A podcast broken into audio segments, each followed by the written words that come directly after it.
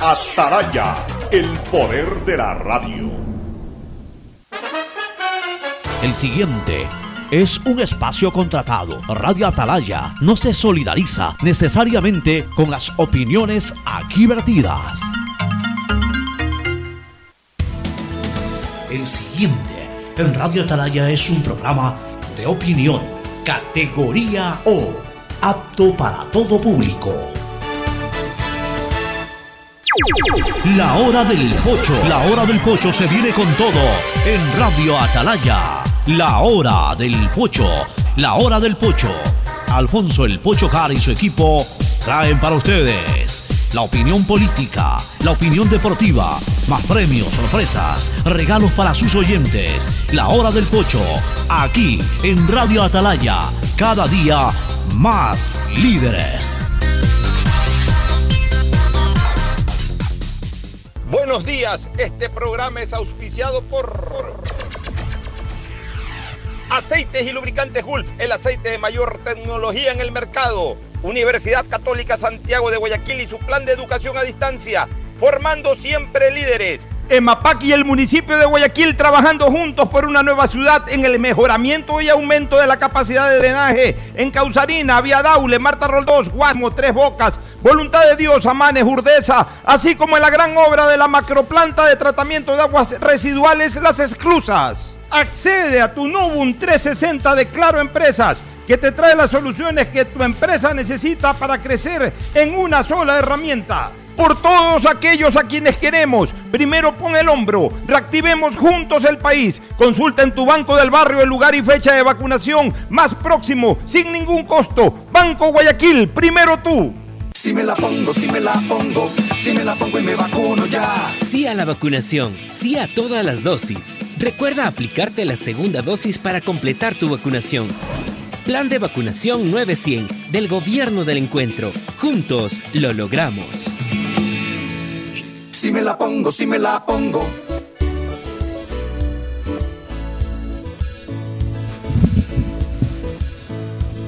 Camino. 680 Sistema de emisoras Atalaya en su año 77 Atalaya, Guayaquil y el Ecuador una sola cosa son. Por eso llegamos a la razón y al corazón de la población cada día más líderes una potencia en radio y un hombre que ha hecho historia pero que todos los días hace presente y proyecta futuro en el Dial de los Ecuatorianos. Este es su programa matinal La Hora del Pocho de este 24 de agosto del año 2021 aquí estamos para iniciar esta nueva programación, nuevamente en estudios centrales, luego de mi eh, corto viaje fuera del país, realmente el fin de semana, de viernes, viernes estuve con ustedes a través del Zoom, ayer sí no pude estar y ya estamos nuevamente reintegrados, hoy 24 de agosto del año 2021. El saludo cordial de nuestro contertulio de los martes, jueves, de todos los días, pero de manera única, martes y jueves, Fernando Edmundo Flores Marín Ferfloma que saluda al país. Fernando, buenos días. Eh, buenos días con todos, buenos días, Pocho. Espero que te haya ido muy bien en sí, afortunadamente sin ninguna realizar allá sin, sí, sin, ninguna novedad. Cuéntanos un poco cómo está el tema del virus en Florida, porque veía que Estados Unidos había tenido un rebrote muy fuerte ahora último y Florida era el estado más afectado, supuestamente. No, no se siente ya. Mira que eh, incluso la gente todavía anda con mascarilla pero ya no. Habían dejado y retomaron. Sí, Pero, pero ya casi que a voluntad. Por ahí en el aeropuerto, en las aerolíneas, te dicen póngase la mascarilla, en el avión, cuando eh, te acercas al counter, eh, eh, la mascarilla, por favor, a veces te la bajas para conversar, ¿no? Y, no, no, no, póngase la mascarilla, ok, te pones la mascarilla. Pero a nivel, por ejemplo, de centros comerciales, de locales comerciales, a nivel de, de la calle, si quieres andas con mascarilla y si no quieres no andas con mascarilla y nadie te exige. Estados Unidos ya se Sigue habiendo los puntos de vacunación por todos lados como, como Sí, los puntos, la verdad es que no, no, no los visité, pero yo supongo. Walmart, en toda esa parte, no, no, no, no fui a. esta vez no fui a los puntos de vacunación, entonces no sé si es que. Eh, por supuesto, la gente, eh, los puntos de vacunación, los vacunatorios siguen. Sí. Este, eh, esta vez ya no necesité, por ejemplo, hacerme el examen de COVID de regreso, porque como tengo mis dos certificados de vacunación, ya con eso me pude embarcar allá y pude también pasar el filtro acá del Ecuador sin problema. Eh, eso por un lado. Yo veo, yo veo a la gente tranquila. eh, siento de que ya el COVID no es una amenaza ya para nada. El comercio está totalmente abierto. Eh, las actividades se dan. No visité muchos centros comerciales, te estoy, te hablo con absoluta sinceridad. No, no, no, no, no visité, pero, pero el ritmo, el ritmo de los centros, de- del- el ritmo de Estados Unidos yo lo veo bastante parecido al de antes por- de la pandemia. ¿Por alguna playa? ¿Por Miami Beach o no fuiste para allá? para No, zona? no fui a una playa por Miami Beach, fui a otra playa más hacia el sector de Fort Lauderdale. Ya. Y eh, te, te cuento una cosa, te voy a contar una cosa. La gente bañándose, normal. Tranquilo. No así eh, con una gran aglutinación, porque tampoco es que la gente Claro, no, no. sale como loca a bañarse. normal en- Digamos normal, como cualquier día de verano, que además es riquísimo porque el agua no puede estar más caliente. Eh, Yo creo que ni siquiera eh, eh, poniéndole temperatura artificial está, eh, puede estar tan caliente y tan rica como en este momento el agua, por ejemplo, el agua del mar en los Estados Unidos, en la, en la zona este de los Estados Unidos. Está exquisita, pero exquisita. ¿Y sabes lo que me pasó? Estábamos ahí con unos amigos bañándonos y de repente vimos, ojo, estábamos bañándonos en la, en, en la, en la en- eh, prácticamente pues en, eh, como se le llama, en, en la, en la playa, no, no, mara- no, no hacia En la orilla adentro, en la orilla, en la orilla, en la playa, en la orilla, en donde el agua nos daba hasta la cintura, no más. Y vimos que gente que señalaba, señalaba. Entonces yo dije que algún abogado, alguien que se está ahogando o alguna persona que se ha ahogado y que está flotando. Entonces inmediatamente eh, miré hacia, hacia el sector por donde señalaban, muy cerca por donde yo estaba. Y no te miento, Fernando, no habrá, no habrá sido más allá de unos 25 metros, veo una aleta de tiburón.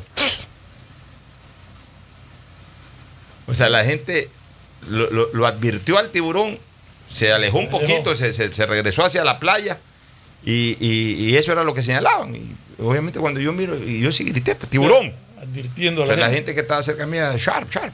Nos salimos un chance. Pero, pero fue, fue espectacular porque le vi la aleta. Eh, habrá estado a unos exactamente de, de- ya de la arena de la playa, hablemos así. Habrá estado a unos 50 metros, que no es mucho. Mucho, está bastante cerca de la playa. Bastante cerca. Bastante cerca, sí. Después, después ate cabos, ¿no? En, algún momento, cuando eh, recién entré al, al- mar, vi un pelícano que estaba ahí. Y, yo dije, no, debe haber bastante pescado por la zona donde está el pelícano. Si el pelícano está ahí reposando sobre el agua, ¿qué está haciendo el pelícano reposando sobre el agua? Ya de haber detectado que hay pescado, en cualquier momento mete, la- mete el pico y, y ala pescado. Pues. Eh, entonces, después cuando vi ese tiburón, más o menos por la zona por donde había estado el pelícano, quiere decir que esa era una zona donde había bastante pescado, porque me imagino que el tiburón sale a buscar pescado, pues también, a comer, pues. ¿no? Y si se encuentra una pierna mal parqueada por ahí, también, La va a llevar. también se la lleva. Sí, Esa pequeña anécdota que nunca la he visto aquí en el Ecuador. Mejor dicho, yo nunca me he topado con un tiburón. Eh, no, yo, no yo no buceo, obviamente la gente que bucea, digamos como bañista común y corriente, Claro. nunca me he topado. Nunca he eh, estado cerca de la playa, ni mucho eh, menos. eh, cerca de la playa nunca he visto un tiburón, ni aquí en Ecuador, ni en ningún lado. Eh, eh, El día domingo vi un tiburón. O sea, le vi, le vi la aleta realmente, y un poquito la superficie. Eso sí, rapidísimo. Rapidísimo. Qué barbaridad. ¿no? Pero bueno, son cosas. Igual tampoco no es que cualquier tiburón enseguida te va a atacar. A ver, si No, está con hambre es otra cosa. Este, Ferfloma, vamos a. Y, y ya para terminar esto de- del viaje que hice, para entrar a los temas nacionales. Eh, en- en- yo, yo llegué el día viernes a las seis y pico de la mañana, digamos, ocho- siete y pico de la mañana cogí el carro, carro de alquiler, un rentacar, y lo entregué ayer a las 5 de la tarde. Yo consumí exactamente 45 dólares, porque pues te lo dan con el tanque 25 lleno. dólares en gasolina. Sí, te lo dan con el tanque lleno. No le puse gasolina sino hasta ayer antes de entregar, Para devolverlo con tanque lleno también. para devolverlo con tanque lleno. Entonces puedes saber exactamente cuánto gastaste. pues.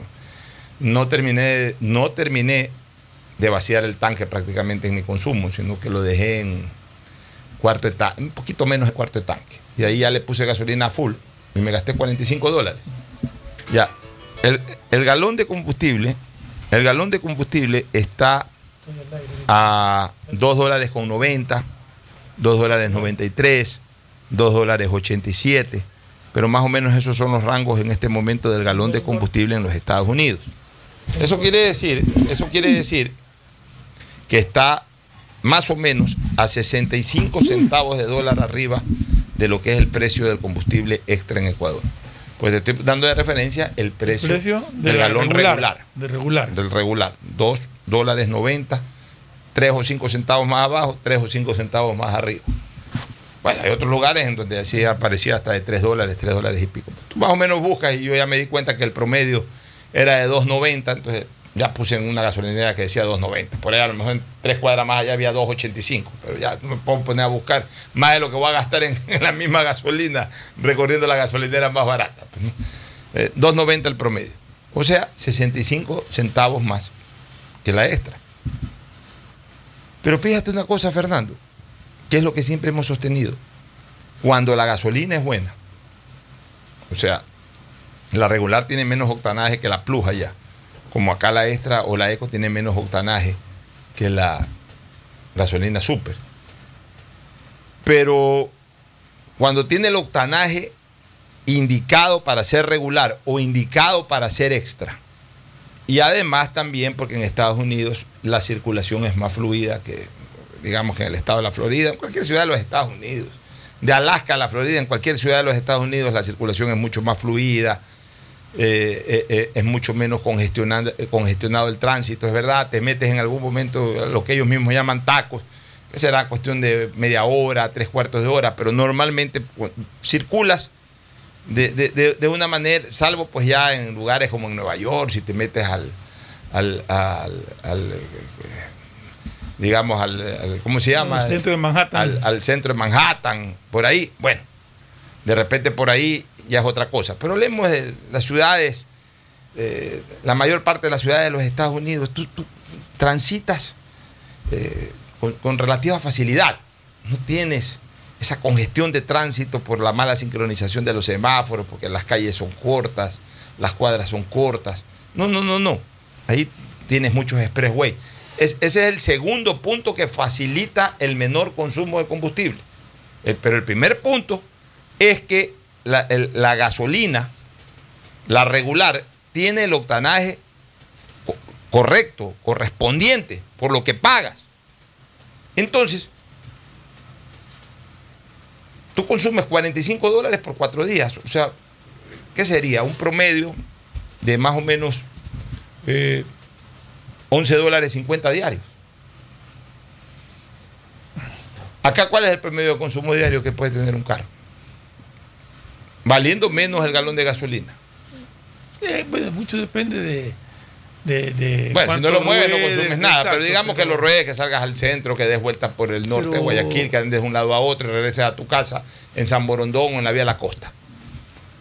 ¿Cuánto, cuánto consumes diario? Si te consumes fácilmente, un carro de 6 cilindros hablo, porque también tiene que ver con el cilindraje. Un carro de 8 cilindros consume mucho más, un carro de 4 cilindros consume mucho menos. Digamos que un carro de 6 cilindros. Digamos que 10, 10 dólares diarios, 12 dólares diarios. Sí, que, sí consumes más o menos entre 10 y 12 dólares diarios. Lo mismo que consume un ciudadano en los Estados Unidos. A pesar de que el galón de combustible es más caro allá. Entonces, todo esto hay que ver también en el panorama Hubo, hubo algo del me- paquete de precios del combustible. Ahorita que tocas tú el tema. O sea, de- si lo vemos desde la visión microeconómica, no macroeconómica, no del Estado, no de, no de- no de las cuentas del Estado, sino de las cuentas del ciudadano. Pero ahorita que tocas el tema de combustible, el otro día leía reclamos de personas y daban, daban direcciones y exigían que más allá de, del octanaje, que controlen a los surtidores de gasolina. Un señor decía que en la gasolinera, en tal punto, llenaba con 12 galones su tanque, o sea, por... o sea, imagino que tiene pues algo de gasolina el carro, decía, con 12 galones. Y en otro punto, que va con la misma cantidad de gasolina a llenarlo 15 galones. Es decir, no lo- estas personas que se quejaban no lo medían en función del consumo en dólares, sino el consumo en galones. Y resulta que aparentemente hay surtidores arreglados que te despachan menos el galón completo, o sea, no te despachan el galón completo. Por lo tanto, te obligan a consumir mayor cantidad de, combustible y lógicamente pagas más. Entonces, esa denuncia yo creo que es válida y que tiene que ser eh, controlada por las autoridades que, que regulan los combustibles, haciendo visitas permanentes a todos estos gasolineras para verificar que se despache la cantidad exacta de combustible que el cliente está comprando. No estamos hablando de dólares, estamos hablando de galones. Fíjate tú, o sea, por todos lados se perjudica al Exacto. ciudadano. Una vez más, no es que estoy yo en desacuerdo con que se elimine el subsidio. Lo que pasa es que los macroeconomistas nos han metido eh, muchas cosas en la cabeza desde una visión macroeconómica. Y resulta que ahora yo veo, yo veo que muchos ciudadanos aceptan aquello sin ningún tipo de reparo. Y como que de alguna u otra forma, este tipo de cosas se lo está sectorizando en que son criterios socialistas o criterios capitalistas. O sea, estoy sintiendo que, se está manejando la opinión de la corriente ciudadana bajo ese concepto y ahí sí estamos equivocados. No todo criterio macroeconómico tiene que enfocarse desde el punto de vista de una, de, de- de- una ideología política, ya sea cercana al socialismo o cercana al capitalismo. O sea, las cosas hay que hacerlas acorde al interés ciudadano. ¿El interés ciudadano es de que un Estado goce de buena salud financiera? Sí. Por tanto, ¿vale la visión macroeconómica? Sí. Por tanto, si es bueno reducir el subsidio de combustible y hasta incluso desaparecer el subsidio de combustible, sí, es bueno. Ok, esa es la visión macroeconómica. Ahora vamos a la microeconómica. Resulta que a quien le eliminan el subsidio del combustible es a- al ciudadano. Al ciudadano Flores, al ciudadano Harp, al ciudadano, eh, al ciudadano usted que está manejando su taxi, al ciudadano usted que está manejando su vehículo, a la ciudadana usted que también está manejando su carro. Bueno, ahora la visión microeconómica, de la microeconomía, del bolsillo de cada persona. Ok, me estás reduciendo el subsidio. O sea, antes me lo dabas prácticamente gratis el combustible o semi gratis el combustible. Vamos a aplicar el viejo concepto de que a caballo regalado no se le ven los dientes. Ok, como me dabas subsidiado, como un galón de combustible que debería estar al borde de los 2.50, 2.60, me lo estabas dando en 1.30, me estabas regalando un dólar 30 por galón, pues está bien. Me estabas dando una gasolina de poca monta, con, con un octanaje menor al correspondiente. Está bien, te lo acepto porque me estás regalando un dólar 30 por cada galón que me estás poniendo. Pero si ahora ya me estás cobrando el valor del combustible, es decir, 2 dólares 50. Ahorita está en 2.25. En Estados Unidos, con precio de gasolina alta, precio de petróleo alto y por ende de gasolina, también eh, costo alto de la gasolina, está en 2.90. O sea, ya la brecha, el spread, el diferencial no es, no es mayúsculo, ya es de 50 centavos. Cuidado, que acá difícilmente baje. En cualquier momento en Estados Unidos vamos a tener eh, galón de gasolina a 2 dólares 60, a 2 dólares 50. O sea que prácticamente van a estar igualados. Ok, muy bien. Ya, y a lo mejor tiene que subir 15, 20 centavos más, que suba 15, 20 centavos más. Pero a cambio, ¿qué me das? O sea, ya me estás cobrando el real valor de la gasolina. ¿A cambio qué me das? Muy bien. Ahí es cuando salen mis opiniones desde una visión microeconómica. A cambio, dame el octanaje en primer lugar que tienes que darme. Si me vas a dar, si me estás cobrando 2 dólares 50 o 2 dólares 40 por una gasolina que no tiene 89 hecta- octanos, sino que debe tener a lo mejor 85 octanos, me estás robando. Porque con 2 dólares 50, con 2 dólares 40, 2 dólares 30, 2 dólares 50 estoy pagando el precio internacional de una gasolina de 89 octanos. Dame la gasolina de 89 octanos. Para que mi carro pueda rendir un poco mejor.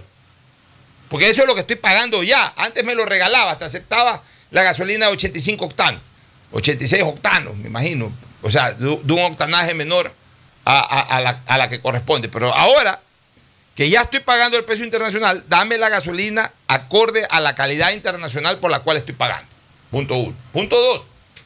Ok. Estoy pagando el precio internacional del, del combustible. Muy bien. No se justifica que los carros aquí sigan siendo ca- caros para adquirirlos. Se necesita que el carro sea más económico. No que sea un carro económico, atención, que sea más económico. Acorde a lo que verdaderamente cuesta. Si un carro cuesta 30 mil dólares precio FOB, no es, un, no es un carro económico. Pero no puede costar, porque cuesta 30 mil dólares precio FOB, no puede costar 60 o 65 mil dólares en el Ecuador. Debería de costar ese carro un poco más económico, siendo un carro caro, pero un poco más económico, debería de costar 45 dólares, 45 mil dólares. Y el que tiene los 45 mil dólares lo, puede pagar. Pues no que porque puede pagar 45 mil, entonces cobrarle 60 mil, o cobrarle 65 mil, o cobrarle 70 mil. Pues tampoco es así. Asimismo, un carro, ese sí más económico, que cuesta 10 mil o 12 mil dólares en otro lado, aquí no puede costar más de 18 o más de 20 mil dólares. No puede costar 25, 28 mil dólares un carro que cuesta 12, 13 mil dólares en otro lado. ¿Por qué? Porque entonces ahí sí me están sacando la cabeza, porque aparte que estoy pagando el precio internacional del combustible, estoy, pagando, estoy repagando por el, carro, eh, por el carro. Entonces, manejar un vehículo, ser propietario de un vehículo, entonces sí tiene un alto costo. ¿Por qué? Porque ahí hay que ver todo. O sea, la gasolina, como siempre lo he dicho, no la uso para otra cosa que no sea para ponerla a mi carro. Y si, y si a mi carro no le pongo gasolina, no me sirve de adorno. O sea, ¿de qué, de qué me sirve tener un, un carro, una Blazer, para tenerla parqueada en mi casa? No, la necesito rodar y para rodarla necesito ga- gasolina. Y, y si, y si nadie rodara su carro, entonces nadie consumiera gasolina. O sea, la gasolina y el carro son una misma cosa. Entonces, todo eso hay que empaquetar de alguna u otra manera el costo que al final va a tener el ciudadano. Y aparte el octanaje menor al, al- al- al indicado termina dañándote el, el motor, o sea, termina afectando piezas mecánicas del vehículo. O sea, que te implica otro gasto en andar buscando repuestos caros en este país. O sea, realmente tiene que corregirse todas esas deficiencias que tenemos en, eh, en el sistema de, de combustibles del, del Ecuador. Y como yo digo, una vez que se logre liberar el precio de la, de la gasolina, que es la meta que tiene el gobierno, yo diría que habría que dejar que cada gasolinera, cada marca traiga su propia gasolina y no estar pasando por, por un intermediario como Petroecuador. No tiene razón de ser que encarece más todavía el, valor del combustible. Así es. O sea, todas esas cosas hay que revisarlas. El tema de los repuestos. Los repuestos aquí son demasiado caros. ¿Por qué? Porque también tienen aranceles caros, altos. Disminuyan. Entonces a una persona se le daña el carro. Ya, pues, o sea, en- encuentra repuestos más baratos. Y ya con eso compensa de alguna manera también la subida del precio del combustible. O sea, hay que ver, hay que, hay que también tener sentido microeconómico, no solamente macroeconómico. Resulta que ahora todos somos macroeconomistas. Yo veo corrientes de opinión, todos somos macroeconomistas. Todo es de que los indígenas están en desacuerdo con el tema del combustible, cosa que yo no comparto con los indígenas, dicho sea de paso. Pero ya enseguida nos ponemos en otra orilla. No, hay que ponerse siempre en una orilla intermedia, la orilla del ciudadano. Los indígenas están haciendo politiquería con el tema de.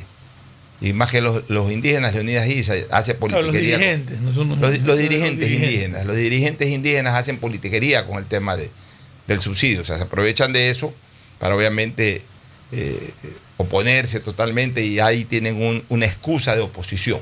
Perfecto, está bien, esa es su posición que yo no la comparto. Pero no va a poner en otra orilla, ah, todo, todo está bien, que siga y que siga creciendo. O sea, si la decisión es eliminar el subsidio porque es bueno para la economía nacional, pues bueno, que se elimine el subsidio. Pero paralelamente tienen que irse tomando otras decisiones, como las que hemos mencionado. Tiene que abaratársele un poco más el costo de transportación a la gente. Y cuando hablo del costo de transportación a la gente, no me refiero solamente al que usa transporte público. El que usa transporte público a lo mejor le, le- van a mantener su costo, porque seguramente, y de hecho están trabajando en temas de focalización de subsidios. Pero y, y el que no tiene, el que no necesita transportación pública porque tiene su transportación privada, es parte también de la ciudadanía. Ah, no, no es la, inmensa mayoría que decide una elección. Sí, pero no se vota, perdón, no se gobierna para los que votan, se gobierna para la ciudadanía. Se gobierna para la ciudadanía, para tratar de eh, otorgarle bienestar a todos los ciudadanos, a los que votan, a los que no votan, a los que votaron por uno, a los que no votaron por uno. Uno es responsable ya ante toda una ciudadanía. Entonces también hay que pensar en esa clase media, hay que pensar en esa clase media alta, eh, hay que pensar en esa clase eh, que ha trabajado toda su vida, que ha tenido suerte en cuanto a posibilidades de trabajo, a posibilidades de ingresos, que tienen una vida relativamente cómoda, en otros casos incluso cómoda, pero que no por eso hay que sacarles la cabeza. No, y hay mucha gente que, que vive, gente que hace fletes en sus camionetas y todo, que gente que no tiene recursos y que realmente O sea, lo que hace es tratar de subsistir en base a tampoco- eso y esa gente tampoco- está afectada también. Tampoco todos los sectores populares se transportan en, en- en Así es. En, en transporte unidades de transporte público. También hay gente como tú, y ahí. muchísima gente que tiene sus vehículos, eh, sus vehículos, incluso hasta, mira, en el momento en que se revise, como ya lo hemos señalado aquí, en el momento en que se revise el tema de los aranceles de los vehículos y que los vehículos nuevos, es que eso es lo que no, por eso es que la economía hay que verla. Mira, yo no soy economista, pero soy un hombre con lógica y con experiencia, porque he estado en, en- de alguna u otra manera en el ámbito político, público, y, soy un hombre preocupado del día a día y no soy un tonto y, creo que, uno lee y uno escucha y uno aprende y uno también puede transmitir lo que aprende. La economía es dinámica. En el momento en que bajan, los y sobre todo uno está en el día a día, como uno vive en la calle haciéndose el centavo y el dólar, uno se da cuenta de cómo está la vida. En el momento en que bajan los precios de los carros nuevos, también van a bajar los precios de la reventa de los carros usados. ¿Por qué? ¿Por qué está hoy alta o por qué es alta la reventa aquí de los carros usados? Por una sencilla razón. Porque los carros nuevos también tienen precios prohibitivos para una economía media.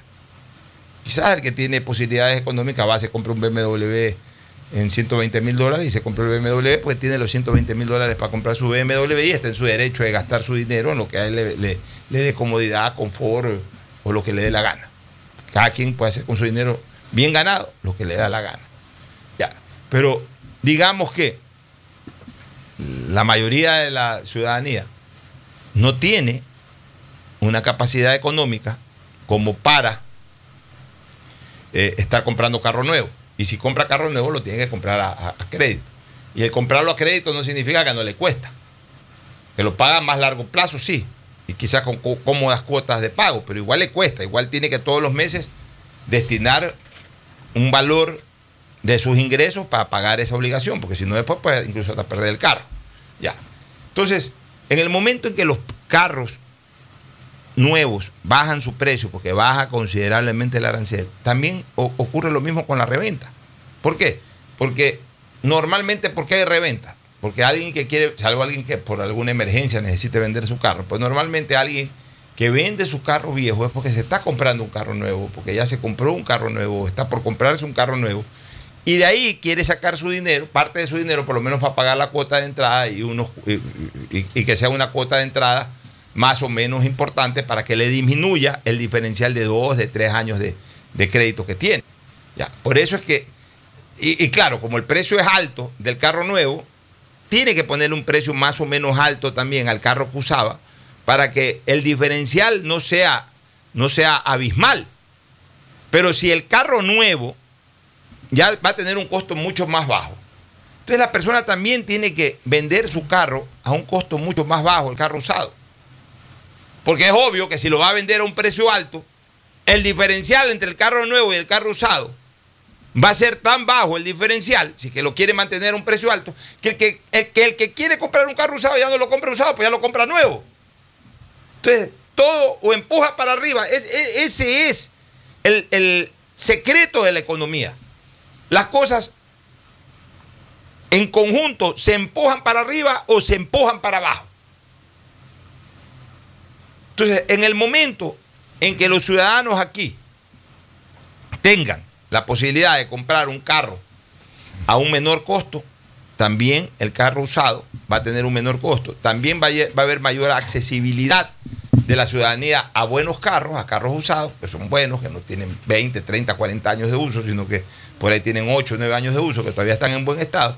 Eh, el que tiene menor economía puede comprar un carrito usado y, y- y mejorar su estatus porque sale de algún carro que ya verdaderamente tiene 20 años o 25 años y que ya le da más problemas que satisfacciones. Entonces, hay, hay que compensar, Fernando. O sea, no es cuestión solamente de decir, sí, eh, eh, eh, eliminen el subsidio. Eliminen el subsidio, pero complementariamente también ayuden a la gente con estas otras cosas. Claro, no es una medida única.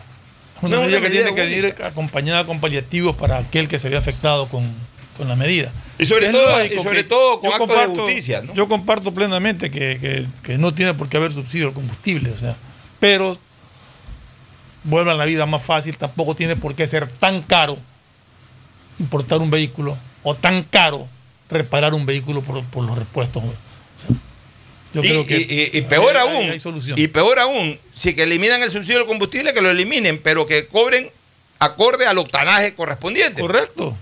Y, O sea, que, y ¿cuánto que- vale? y que liberen como tiene que ser, sin intermediarios para la, para la importación de gasolina. Así es. O sea, que, que hagan un trabajo completo que le permita al ciudadano recibir por lo que paga. Antes recibíamos más de lo que pagábamos, pero ahora cuidado se invierte la cosa y vamos a recibir menos de lo que pagamos. O sea, lo que hay es que recibir por lo que se paga. Eso es eliminar un subsidio. El recibir más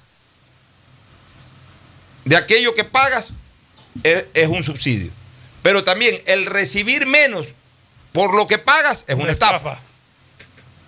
Entonces, el ciudadano, ok, no le dé subsidio, tampoco lo estafes. Dale lo justo. O, o estoy equivocado. Sí, no, no. Estoy de acuerdo. o sea. Bueno, vámonos a una pausa, Ferfloma, y retornamos con otros temas de interés político nacional. Ya volvemos. El siguiente es un espacio publicitario apto para todo público. Detrás de cada profesional hay una gran historia. Aprende, experimenta y crea la tuya. Estudia a distancia en la Universidad Católica Santiago de Guayaquil. Contamos con las carreras de marketing, administración de empresa, emprendimiento e innovación social, turismo, contabilidad y auditoría, trabajo social y derecho. Sistema de educación a distancia de la Universidad Católica Santiago de Guayaquil, formando líderes siempre. Si me la pongo, si me la pongo, si me la pongo y me vacuno ya. Recuerda, no hay primera sin segunda. Para que tu vacunación esté completa, debes aplicarte las dos dosis. Plan de vacunación 900 del Gobierno del Encuentro. Juntos lo logramos. Si me la pongo, si me la pongo. La pandemia no se ha terminado. Al usar tu mascarilla, asegúrate de que cubra tu boca, nariz y mentón. Cuidarnos es un compromiso de todos. Un mensaje de Urbaceo y el municipio de Guayaquil. Guayaquil crece y su nuevo polo de desarrollo está en la zona del futuro aeropuerto. No tienes idea cómo se han transformado comunidades enteras cuidando el medio ambiente, sobre todo con nuevas plantas de tratamiento de aguas servidas, mejorando la salud con plantas de agua potable, la calidad de vida con parques, canchas deportivas y reactivando el comercio con nuevos caminos. Esta es una transformación sostenible en el tiempo que busca crear nuevas oportunidades para las futuras generaciones de guayaquileños. La vía a la costa renace en la nueva ciudad con la Autoridad Aeroportuaria y Alcaldía de Guayaquil. Te presentamos las soluciones que tu empresa necesita para crecer y enfrentar los desafíos de la nueva normalidad en una sola herramienta. Nubun 360 de Claro Empresas, con conectividad fija y móvil que te permite trabajar dentro y fuera de la oficina con información que está siempre segura y toda tu comunicación unificada. Dale nuevas oportunidades a tu negocio con las soluciones tecnológicas que conectarán a tu empresa con un mejor futuro. Ese es el poder de Novum 360 de Claro Si me Empresas. la pongo, si me la pongo, si me la pongo y me vacuno ya. No te descuides, la vacuna tiene dos dosis. Si te pones solo una, realmente no estás vacunado. Plan de vacunación 900 del Gobierno del Encuentro. Juntos lo logramos. si me la pongo, si me la pongo. Si quieres estudiar, tener flexibilidad horaria y escoger tu futuro, en la Universidad Católica Santiago de Guayaquil trabajamos por el progreso en la educación, ofreciendo cada día la mejor calidad. Estamos a un clic de distancia. Contamos con las carreras de marketing, administración de empresa, emprendimiento e innovación social, turismo, contabilidad y auditoría, trabajo social y derecho. Sistema de Educación a Distancia de la Universidad Católica Santiago de Guayaquil, formando líderes siempre. Todos tenemos algo o alguien por quien quisiéramos que todo sea como antes. Mi abuelita, que me vuelva a visitar, porque necesitamos hablar muchas cosas. Mi esposa y mis hijos, que puedan jugar, que puedan estar ya libremente como antes. Yo quisiera recuperar la tranquilidad, tranquilidad de poder abrazar a mi mami, a mi papi, que son los más vulnerables, y saber que no pasa nada y que solo pueden recibir amor. Por todo eso que pones primero en tu vida, primero pone el hombro. Juntos reactivamos al país. Consulta tu lugar y fecha de vacunación sin costo en tu banco del barrio más cercano. Banco Guayaquil. Primero tú. Hay sonidos que es mejor nunca tener que escuchar. Porque cada motor es diferente. Desde hace 104 años, Lubricantes Gulf mantiene la más alta tecnología y calidad en línea de aceites para motores a diésel y gasolina. Está hecho con una fórmula especial para dar excelente protección a todo tipo de motores, evitando el desgaste prematuro de pistones, anillos y árbol de levas, ayudando a mantener limpio el motor y libre de depósitos que se forman por las altas o bajas temperaturas. Dele a su motor lo que se merece. Lubricantes Gulf, la más alta tecnología en lubricación. 104 años preservando la vida de su motor. Lubricantes Gulf. Gulf es más lubricante.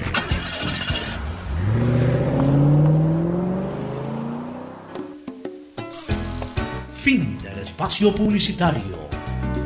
Usted está escuchando un programa de opinión, categoría O, apto para todo público.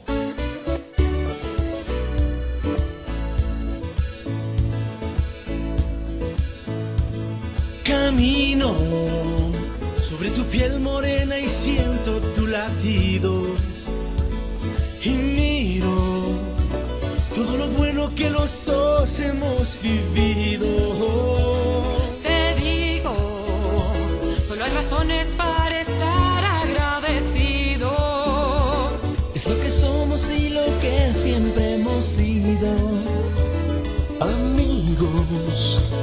Porque ganamos cuando mucho hemos perdido. Somos lo mismo, porque peleamos contra el mismo enemigo. Yo sigo hasta el final y tú siempre estás conmigo. Hemos caído, pero no nos han vencido. Yo soy ecuatoriano, sí señor, y tú eres mi. Ecuador,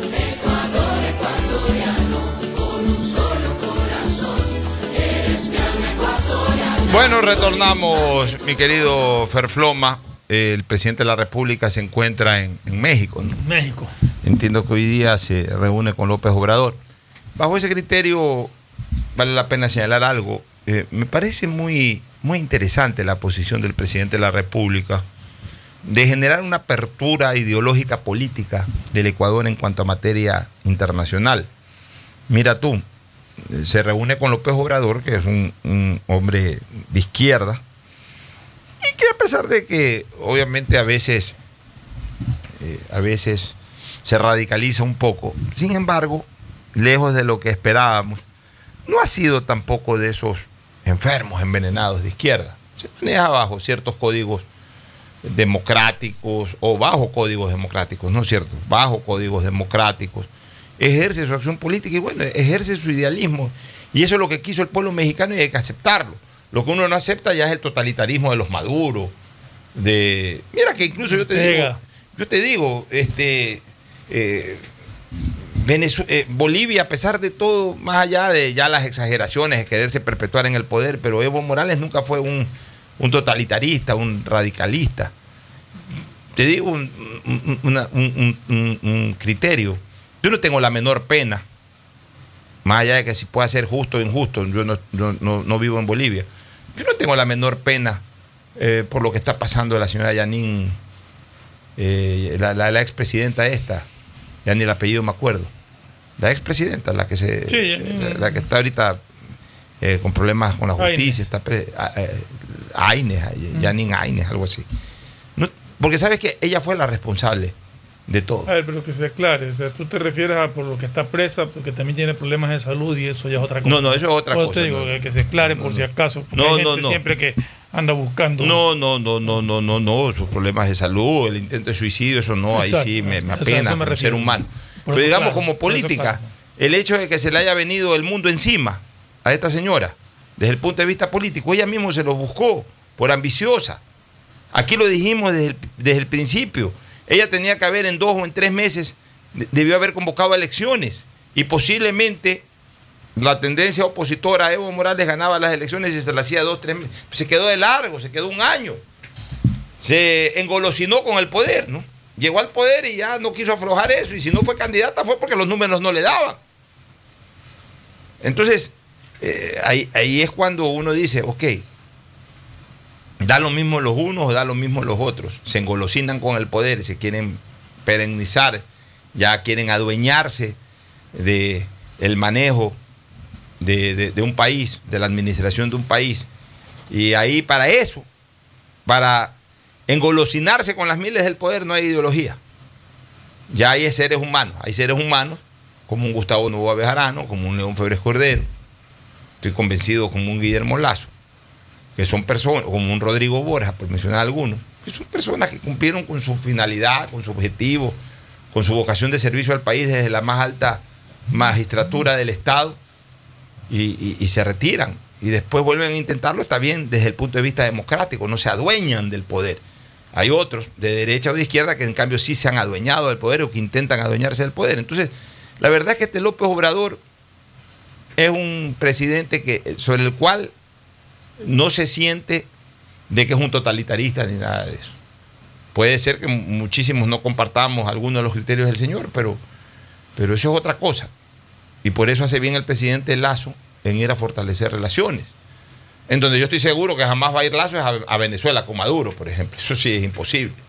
Donde yo sé que definitivamente no va a ir Lazo es donde Ortega, que es un criminal, que es un tipo que atenta contra los derechos humanos, que encarcela a los adversarios, a los opositores, simplemente para que no sean candidatos, que se adueñó del poder y ahora quiere que la mujer siga de largo. O sea, ese tipo de, de presidentes totalitarios, No son presidentes. dictadorzuelos, no son presidentes, son es, son es secuestradores del poder. Así es. Entonces, Lazo jamás va a ir donde un secuestrador del poder. Pero a Buenos Aires va a ir. ¿Por qué? Porque Fernández con pros y contras por eh, eh, su manera de gobernar, bien o mal, pero es un presidente democrático, ganó con la elección pose- popular. fue a la, pose- a la posesión de Castillo. Fue a la posición de Castillo. Después veremos qué pasa con Castillo. Pero, pero el- día en que se posicionó Castillo simplemente estaba respondiendo a una decisión popular. Está bien que haya ido. Está bien que mantenga relaciones con, con Bolivia. Están ejerciendo el poder en base a un resultado democrático. Está, eh, vemos que el presidente también tiene buenas relaciones con Rusia, con el presidente Putin. Más allá de que eso es otra cosa por allá, pero allá los rusos. Pero tiene buenas relaciones con el presidente Putin. Ha mantenido muy buenas relaciones con el gobierno de China, al punto que buena parte del éxito de los, De los, de los, de los 9 millones en 100 días han sido por, por, eh, por, por la vacuna Sinovac. Y la Porque- Cancino que también ya llegó. Y la Cancino que ya llegó, porque la, la Pfizer, eh, que ahora ya cambió de nombre, ahora se va a llamar Comir- Comirnaty. Pero la gente la va a seguir llamando Sí, Pfizer. es que la Pfizer, Pfizer es de laboratorio en realidad y se le llama Pfizer y, y esa vacuna a propósito ya fue aprobada porque aquí había una discusión, estamos cambiando de tema, pero aquí había una discusión de que no eran aprobadas sino solamente recomendadas o algo así, usaban los términos, pero que no tiene una aprobación final de la FDA. La FDA ya aprobó el uso de la vacuna Pfizer. A ver, aprobó, pero aprobó ahora en razón de todas las De vacunas que ya se han usado. No es que ah, recién desde la que mañana sale a, Al, al- al- No, pues ya todos los vacunados con Pfizer entran No, dentro no, de ya. esta aprobación. Lo que ya nos hemos, pues yo me vacuné con Pfizer, lo que nos hemos vacunado con Pfizer, ahora sí podemos estar mil por ciento tranquilos. Yo estaba 100% tranquilo. A ver, yo estaba 100% Claro, tranquilo. Ahora, digamos que esto Con cualquier estar vacuna. Mil por ciento tranquilo. Mil por ciento tranquilo. Ya, pero bueno, en todo caso, y para volver al tema que propuse, me parece muy interesante que el presidente Lazo abra un poco, abra bastante las relaciones del Ecuador. Ese es un buen manejo de política internacional. Distinta a la de Correa. Correa sí se ancló en su gente, en sus, eh, En los que compartían su ideología. claro, en los presidentes que iban en su línea política. Entonces, eh, yo en algún momento, dentro de la misma hora del pocho, hace 13 años, 12 años, etcétera, cuando estábamos en plena hora del pocho, en pleno correísmo, y cuando vivía todavía Chávez, yo decía, pues chica, así decía, me siento como sucursal del señor Chávez, como ecuatoriano. El señor Chávez aquí viene cada tres meses como el gerente, de- como el gerente general de una empresa De una tiene su multinacional. en la, en, la, en la sede matriz y que cada cierto tiempo visita sus sucursales. Chávez aquí venía cada tres meses. Y Correa iba cada cierto tiempo. Entonces, yo decía, me siento co- como sucursal de Chávez. O sea, el gerente general viene cada tres meses a ver cómo está el local y el gerente de este local va cada cierto tiempo a rendir cuentas a la oficina matriz. Pues así era. Cada tres meses venía Chávez. Una vez cada tres meses iba Correa. O sea, y no salíamos de Venezuela. Y, y con Bolivia menos, pues también ahí con Bolivia. Pero, Con Kirchner. eh, con Kirchner, ni que hablar, pues las relaciones de, de- de Correa no eran, no eran, por ejemplo, fluidas con Colombia, al punto que se rompieron. Pero antes de romperse, sobre el tema Angostura, que fue finalmente el motivo de la ruptura, pero antes de romperse tampoco eran así fluidas, no es que, que se, se visitaban con Uribe ni nada. O sea, Correa era muy radical, era de esos políticos eh, que se manejaba igual en lo interno y en lo externo. En lo interno, mi gente, mi ideología, mi corriente, y en lo externo también. Hace bien, hace bien Lazo en dialogar. Dial- Lazo es presidente de un país y tiene que hablar con los presidentes de otros países cuyos gobiernos puedan generar discrepancias, sí, en lo ideológico, pero que no son cuestionados desde lo democrático. Conversando se encuentran coincidencias, Pocho, que pueden favorecer a todos. O sea, realmente son países con los que tenemos que mantener eh, permanentemente contacto, tenemos eh, relaciones comerciales y, dialogando se, llegan a acuerdos. Así es, oye, lo, preocupante es lo que está ocurriendo en la Asamblea ahora con la señora asambleísta Bella Jiménez, que no ha sido tan bella en cuanto a su actuación, según, según, eh, eh, según se dice, y que se convierte en un segundo caso, en un segundo caso, a posteriori de doña Rosa Cerda. Aquí ni doña Bella Jiménez ha sido la bella durmiente, ni doña Rosa Cerda se ha comportado de una manera correcta. Y mira, ¿por qué quiero hacer este comentario, Fernando? Más allá de entrar en alusión a estas personas, porque vuelvo a insistir, desgraciadamente, desgraciadamente, estamos viviendo un mundo en donde muchas personas, lideresas de opinión, están inmiscuyendo mucho el tema del género y no se dan cuenta que también están haciendo un daño a la sociedad.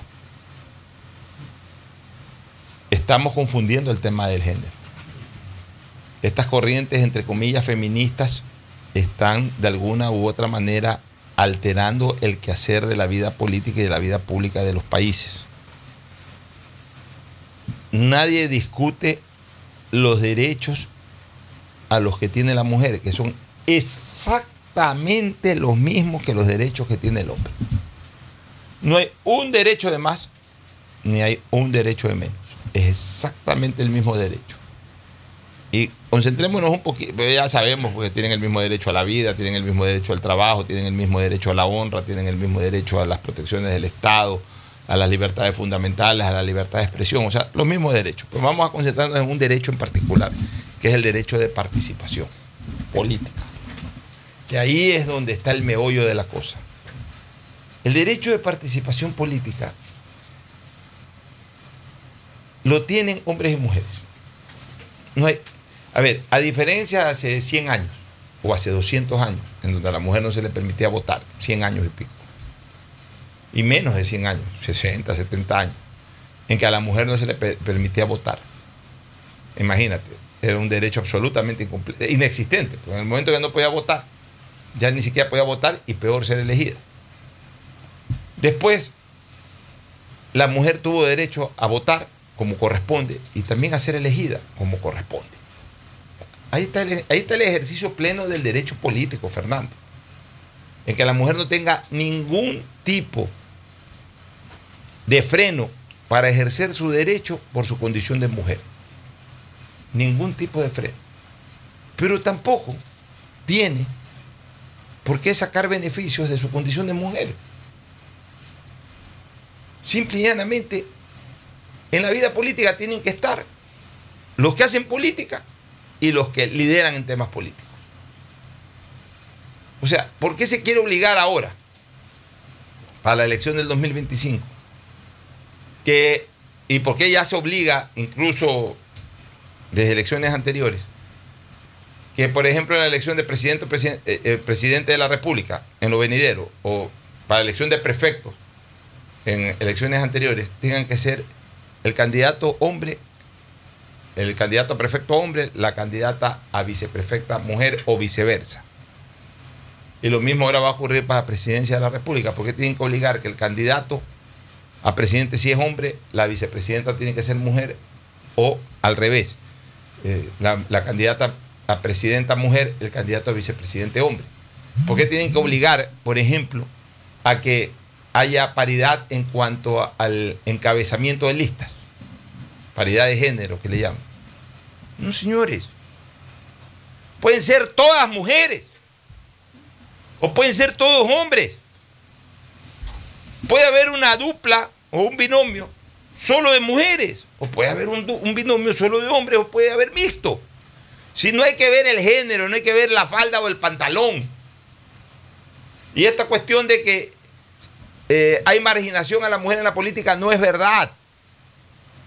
Porque en la política, ¿quién establece el lugar de cada persona? No es otra persona, es el pueblo. Los liderazgos surgen en la lucha. Y a partir de que surgen en la lucha, el que lucha genera empatía o genera antipatía ante el pueblo. Y es el pueblo el que decide. Una mujer puede, puede perfectamente iniciar una lucha política, liderar una corriente política, meterse en el bolsillo la voluntad popular, la voluntad popular, y ser la gran lideresa de la nación y ganar una elección a la presidencia de la República, o ganar una elección sobradamente para llegar a la Asamblea Nacional, o ganar una elección para la alcaldía de tal ciudad o para la prefectura de tal provincia. Si no, necesita hacerlo por su condición de mujer, o sea, no hay que imponerla por su condición de mujer. Simple y llanamente, la mujer como el hombre tienen derecho a ejercer la política y tienen el legítimo derecho de participación, es decir, de elegir y de ser elegidos. Y el resto es en la cancha, mi querido Ferfloma. Yo, yo quería también hablar de un poquito del tema de que escuchaba quejarse a mucha gente de que cómo es posible que el pueblo vote por ciertos personajes, refiriéndose a, a estos casos que se han dado en la asamblea. Pero mi pregunta, yo, yo cambiaría la pregunta, yo no cambiaría cómo es posible que el pueblo vote por esos personajes. A esos personajes se los pusieron ahí. ¿Cómo es posible que los partidos políticos candidaticen a esos personajes? Partido político tiene que ser lo más serio posible y lo más analista posible de quiénes son sus candidatos. Por eso, Fernando, acorde a lo que tú estás diciendo, yo vengo proponiendo algo. Que las elecciones parlamentarias sean unipersonales, no sean pluripersonales. Es decir, lo que tienes que hacer es dividir las provincias, hablemos de elecciones este, eh, para la legislatura, por ejemplo. Tú tienes que dividir las provincias en varios distritos. En varios distritos. Y las elecciones tienen que ser unipersonales. O sea, tal distrito, tal distrito pone, por ejemplo, dos. Dos este, asambleístas. Dos asambleístas. Digamos que Guayaquil. eh, perdón, la provincia del Guayas. La provincia del Guayas pone, me parece que 18 asambleístas, si no me equivoco. 18 asambleístas. Ok, hagamos nueve distritos. Nueve distritos. Y en esos nueve distritos, en cada uno de esos distritos, un solo candidato a la asamblea. En cada uno de esos distritos. ¿Quiénes van a la asamblea por ese distrito? El que quede en primer lugar y el que quede en segundo lugar. El que queda en primer lugar va en representación de la mayoría. Un solo candidato por partido político, para que aclare. Claro, eh, ¿qué dije? Un solo... Dijiste un solo candidato, pero se puede entender que es un solo No, no, no, un solo candidato por por partido político en cada distrito. O sea, voy a graficarlo. La lista 6 pone un solo candidato en cada uno de esos nueve distritos. La lista eh, Creo pone un solo candidato en cada uno de esos distritos. Eh, la izquierda democrática pone un solo candidato en cada uno de esos distritos. Entonces, en el distrito 1, ¿quién ganó las elecciones? El que sacó más votos. ¿Quién? El de la 6, por ejemplo. Ok, el de la 6 va. ¿Quién quedó en segundo lugar? Ese va por la mayoría. ¿Quién quedó en segundo lugar? El de Creo. Ese va por las minorías. Punto. No va nadie más. Van esos dos. En el distrito 2 de la provincia del Guayas, ¿quién ganó las elecciones en el distrito 2? La 6 nuevamente ganó. Ok, ese va por las mayorías. ¿Quién quedó en segundo lugar? En el distrito 2 quedó la izquierda democrática. Ok, va el de la izquierda democrática. En el distrito 3 igualito. Entonces, llega un momento en que, sumados los votos en los nueve distritos, terminó en la provincia teniendo las 6, por ejemplo, 6 o 7, creo 5 o 6, la izquierda democrática 2 o 3, Pachacute 1 o 2, etc. Ya ahí se arman los bloques por cada provincia de cada uno de los partidos. Pero no en plancha. Entonces ahí sí, en ese distrito, va a ser elegido el que el pueblo decide. No el que, no el que puso el partido. El partido lo pone a competir. Pero el pueblo es el que lo elige. Pero, pero, pero ahí viene a lo mismo que estoy hablando. Ese candidato que tú, como en, en- en el caso en el que tú estás planteando, tiene que ser revisado con lupa para poner candidatos dignos en- a la vista del pueblo, porque mañana van a decir, ahí está, el pueblo lo eligió. Sí, el pueblo lo eligió porque se lo pusieron Ya, está ahí. bien, ¿Quién pero, se lo puso ya, ahí? pero ahí viene la cosa compartida. O sea, y eh, aparte de eso, perdona para terminar. Y comencemos por reducir el número de asambleístas. es que de ley tiene que ocurrir eso. O sea, de ley tiene que ocurrir eso. E- Este país no da para tener No más de 50 así es, asambleístas. Así es. De 50 60 de- máximo. 50, 60 máximo, y por ahí tener una Cámara del Senado para también dividir un poco la función legislativa con unos 40 más y punto. Y con otras condiciones incluso para, para ser eh, eh, elegidos o designados por el pueblo.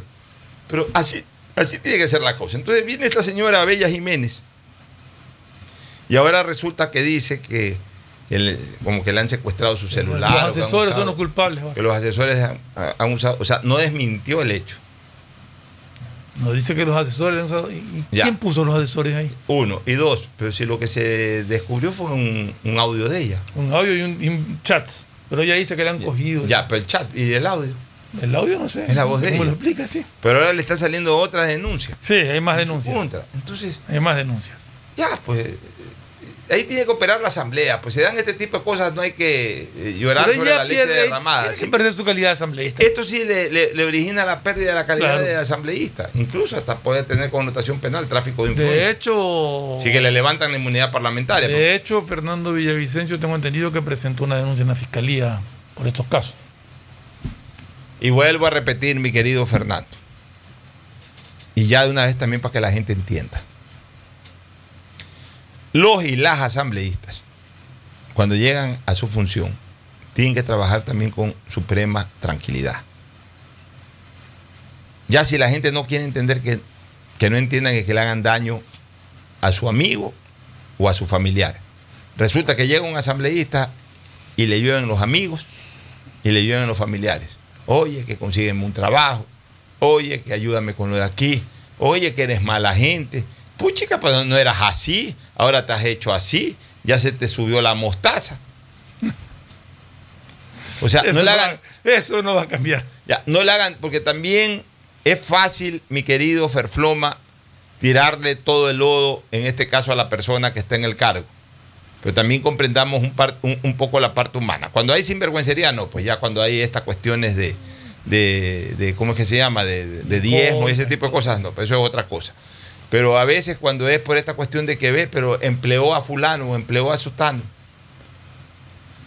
O sea, Si son encargos, escúchame, si son encargos demasiado importantes, ahí puede ir de la mano un tema de cuota política y ya de, de manejar otro tipo de cosas. Entonces ahí sí. Pero a veces, desgraciadamente, los asambleístas se ven en la obligación de terminar ayudando a un familiar o terminar ayudando a un amigo o a un coidiario, a uno que lo ayuda en la campaña, a colocarlo en cualquier sitio, aunque sea. Porque también la gente jode.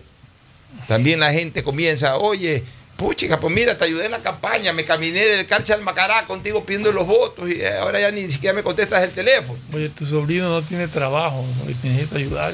Oye, mira, eh, le cae un hermano o un primo, oye, pues mira, estoy sin trabajo, o ayúdame acá al sobrino, o ayúdame acá, a- a- ayuda a tu primo que está jodido. Entonces, también hay que entender esa parte, que no es que a veces los asambleístas incurren en estas faltas por, por inmoralidad, sino porque también la gente se les prende. Ya, Pero pero, la falta no está ahí. Ya. La falta está en estos actos de corrupción, de cobrar cogoimas o dillemos por, por, por, por Así es. Eh, indistintamente de aquello, mira tú, ¿y por qué comencé con el tema de- de- del feminismo? ¿Quiénes son las dos personas que han dado que hablar en estos primeros días de la Asamblea, en estas primeras semanas? Dos mujeres.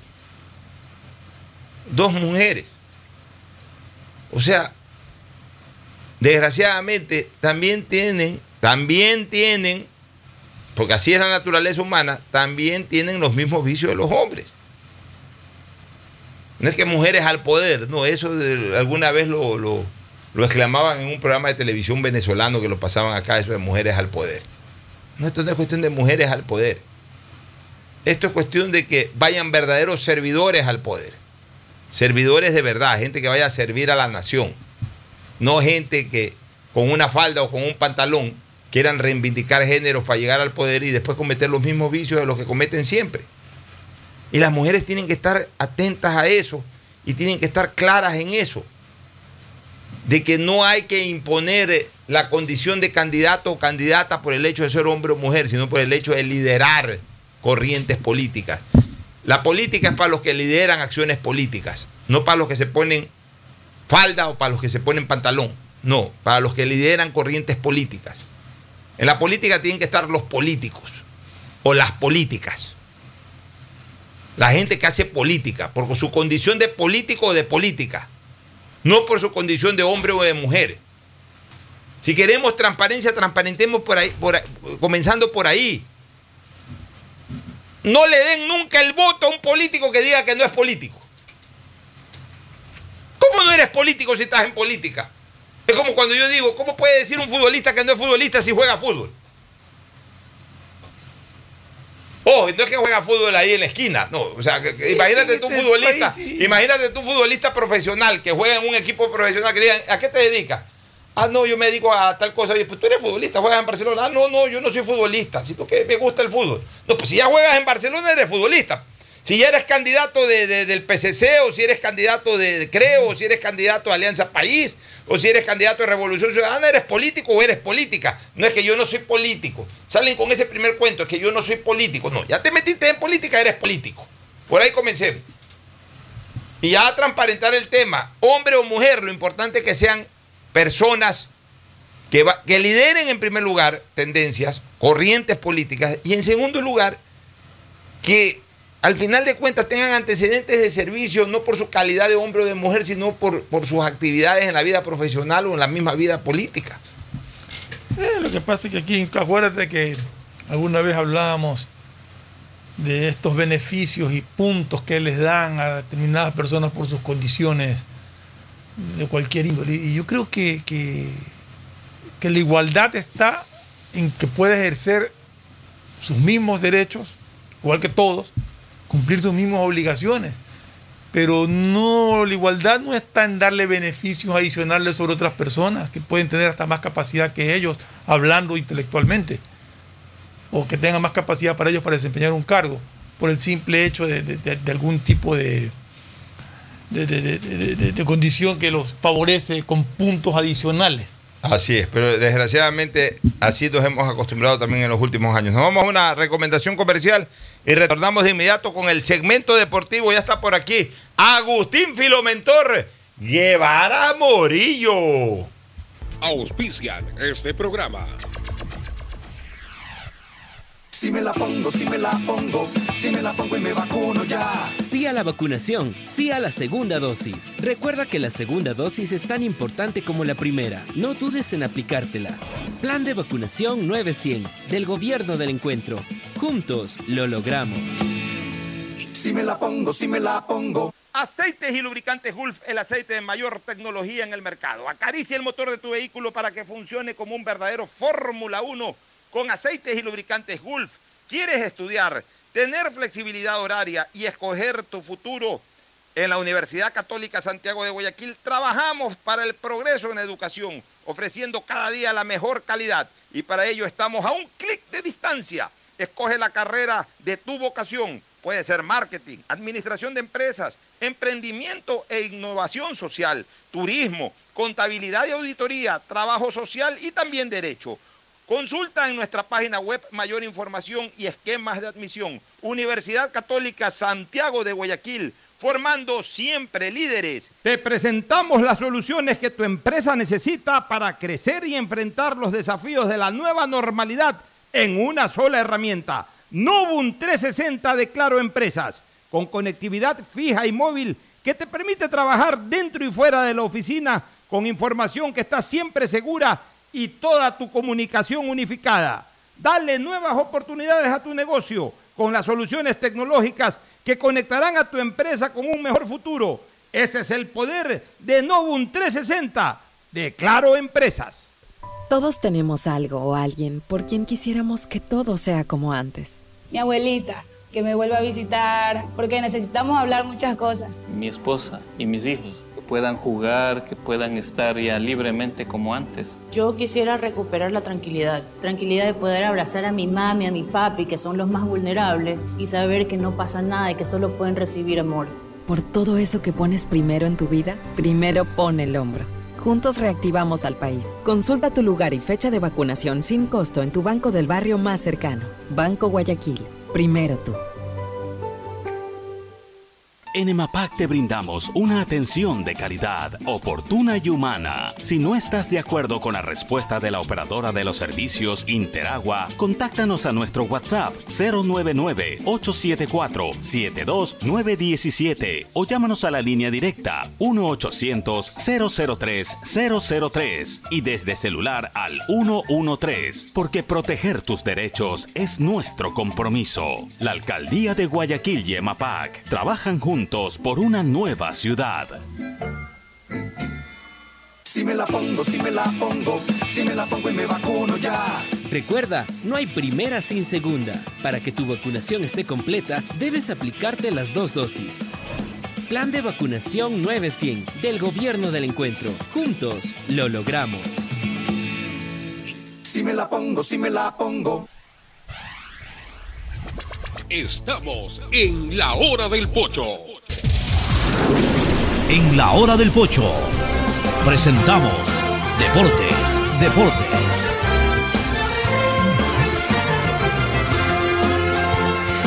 Muy bien, ya estamos aquí con Agustín Filomentor Guevara Murillo, esa voz incomparable e inconfundible por cortesía de Pollos a la Brasa Barcelona. Efectivamente, con Ángel Encalada, pues que tiene sus cinco locales y cada día mucho mejor. Pollos a la Brasa Barcelona. Lo dice, nos queda Barcelona, nos quedó debiendo Barcelona. Ahora sí analizar, porque por ahí Bustos, llanto. Los árbitros de por medio que un día no le pitaron, pero No sé. algo le pasó. a- Si, si Damián Díaz no funciona, el equipo no funciona. Manuel Martínez tampoco estaba. La gente no, no estuvo para hacer los goles. ¿Qué mismo pasó? Yo realmente escuché el partido, no lo vi, ¿no? Porque yo tengo TV cable, entonces, y entonces eh, no, no se pudo el partido, pero lo escuché a través de la radio que se manifestaba. La defección es de Barcelona, porque la, la liga hace lo suyo. No es que tampoco viene el equipo endiablado, ahora el equipo de la liga, eh, que estaba también en su mal momento y esto dio lugar a una extraordinaria recuperación. Este chico Reacos es extraordinario también para hacer los no goles. sé, este, este chico debería, yo creo que merece ser convocado a la claro, selección. posiblemente. Debería ser convocado a la selección, está atravesando un extraordinario momento. El hijo de Neisser, Quizás el delantero más peligroso del fútbol ecuatoriano actualmente. Imagínate, Realmente es y- increíble. Liga tiene estas virtudes de descubrir estos jugadores eh, canteranos, ¿no? Primero los Julio. ¿Sí? Sí, los Julio también. ¿Te acuerdas de los Julio? Los Julio, claro. Julio le dieron satisfacciones a Liga. Eh, Un poquito venido a menos últimamente los Julio. No, no, no mantuvieron ese destaque con los que, con los que aparecieron. El que está en liga está jugando bien. Pero ahí, pero ya no es esa figura Claro, cuando arrancaron. Ya, el que se fue al exterior, no sé qué es de la vida del que está en el exterior, no suena ni sí. Y ahora es Yocaef Reascos, que a propósito, su hermana es la supercampeona, la, Serena tenis. Williams ecuatoriana. La de tenista, ¿no? La chica Reasco. También, este, o sea que eh, tuvo dos. Mel, Mel Reasco. Ah, Tremenda tenista. En Yo creo que esa chica puede ser posiblemente la tenista que en el ámbito profesional llegue más lejos en la historia del tenis ecuatoriano. Si que la saben apoyar, si que la saben empujar hacia adelante, esa chica puede dar mucho. Yo- como yo le digo a la misma a la misma tenista cuando me la encuentro ahí en el tenis club, porque viene a entrenar mucho por acá, le digo, ustedes llevan en los genes, padre deportista, Claro. hijos bien, deportistas. buen- Pero bien por lo de. Yorcaef, este, bien por lo de Liga, que de alguna manera eh, le termina rindiendo homenaje póstumo a su máximo dirigente, Rodrigo Paz, no lo pudo hacer en el torneo internacional, pero a renglón seguido en el campeonato, ganando tremendo partido en el Estadio Monumental. No es la primera vez que Liga gana en el Monumental. Yo diría que Liga debe ser uno de los equipos que más veces ha ganado en el Monumental. Le quitó el invito Entiendo- también de una vez. Entiendo que ya es el triunfo 10 o 12 de Liga en el Estadio de Barcelona. Son, eh, durante muchos años Liga ha sacado buenos resultados. De hecho, Barcelona tiene también ya varios años que no le gana a Liga. Eh, Cuatro. Ya. Eh, cuatro años que no le gana a Liga. Y más bien, en este- a ver, el año 2018, por ejemplo, Liga le ganó a Barcelona 2 a 1. Cuando todavía estaba por aquí, eh, eh, cuando estaba en Angonó. Y ganando Ya. en Guayaquil también. Ya, le ganó en Guayaquil 2 a 1. De ahí empataron algunos partidos. Eh, o sea, el, el 18, el 18 se jugó con, con las dos etapas tradicionales, de ida y vuelta, ambas etapas. ¿no? En el 18 Liga le ganó a Barcelona 2 a 1. Me acuerdo que el segundo gol lo hizo Anangonó. En el 2019, todavía con dos etapas, ida y vuelta, eh, empataron, empataron en el 2019 los dos partidos en Guayaquil. El año pasado, en que ya solamente se juega un partido eh, de local y un partido de visitante, porque son dos etapas solo de ida, un- un- un- un- Una y, la otra solamente de, de- de vuelta. Eh, en, el- en el- en la temporada anterior empataron 2 a 2. Y ahora Liga le gana a Barcelona. O sea, y, y- y- y si sumamos a que Barcelona no le puede ganar en el estadio de Liga, ya llevamos casi cuatro años en que Barcelona no le puede ganar a Liga por campeonatos nacionales. Claro, en medio de eso, Barcelona queda campeón ganándole una final a Liga, pero no le gana un partido a Liga, y esa es la verdad. Sí, le ganó por penales. Así es, la le ganó la final, pues no le ganó un partido. Exacto. No Así es la situación. no Entonces, partido, la pues. liga viene a ser el cuco, el equipo más difícil para Barcelona. Hoy en día sí, en los últimos años también. Este, Liga tiene un buen equipo, ese amarilla es un gran jugador, oye. Sí, es un golazo ayer. Esa es otra suerte que tiene remate. Liga, que antes la tenía el Deportivo Quito. Le seguía algún jugador. Nueve extranjeros que contrata le funciona. Bieler, tremendo jugador Bieler. Eh, hablemos desde la década de los Vargas, 60, ¿te acuerdas? claro. JJ Claro, no, Pérez, claro. el Pulpo Escalice, tremendo jugador. Pero hablemos de los últimos años. de- Barcos, Bieler. prim- primero con Bieler, Y el Vélez funcionó ya, bien. luego con Barco. Después hasta incluso jugadores nacionales como Anangonó que le funcionó. Después trajeron a este colombiano que Este aparentemente colombiano no iba a funcionar Martínez Borja. y terminó siendo una figura. Y lo sacan a Martínez Borja Y tenía lo- Aguirre, pues. y, y Aguirre, Y que Aguirre también fue una bueno. figura, Diego Aguirre. Diego No, era Diego, nombre, no, no. era Diego, Diego, este, eh, eh, era no, otro. no, ese era otro, eh, Sí, ese era de él. otro jugador que Sí, famoso. ya, Pero Aguirre. ya Aguirre. Y ahora traen a este amarilla que ya en Católica se mostró bien. Y mira, al punto que incluso Paraguay lo está convocando para la selección de Paraguay. Este jugador Va a venir a amarillo. Sí, va jugar a después jugar. de que el partido con nosotros de pronto. Va a jugar contra Claro. Ecuador. va a jugar contra Ecuador. O sea, eh, ahora, es un triunfo. La liga le sirve de mucho. Se recuperó, estaba fuera de todo. es un triunfo que también eh, de alguna u otra manera fortalece la posición de Independiente, que está de puntero, ve, ve a Que un, no ganó tampoco Independiente. ve a un rival fuerte como Barcelona ya un poco más lejos, porque si Barcelona ganaba se le ponía un punto. Entonces, para Independiente fue un muy buen resultado este, el, el de ayer, porque si bien es, es cierto que Liga repunta, pero, pero tampoco es que se acerca tanto. Liga con la victoria de ayer recién llegó a puntos. ocho puntos, es decir, está a, Bueno, se pone a, un cinco punto de. Barcelona.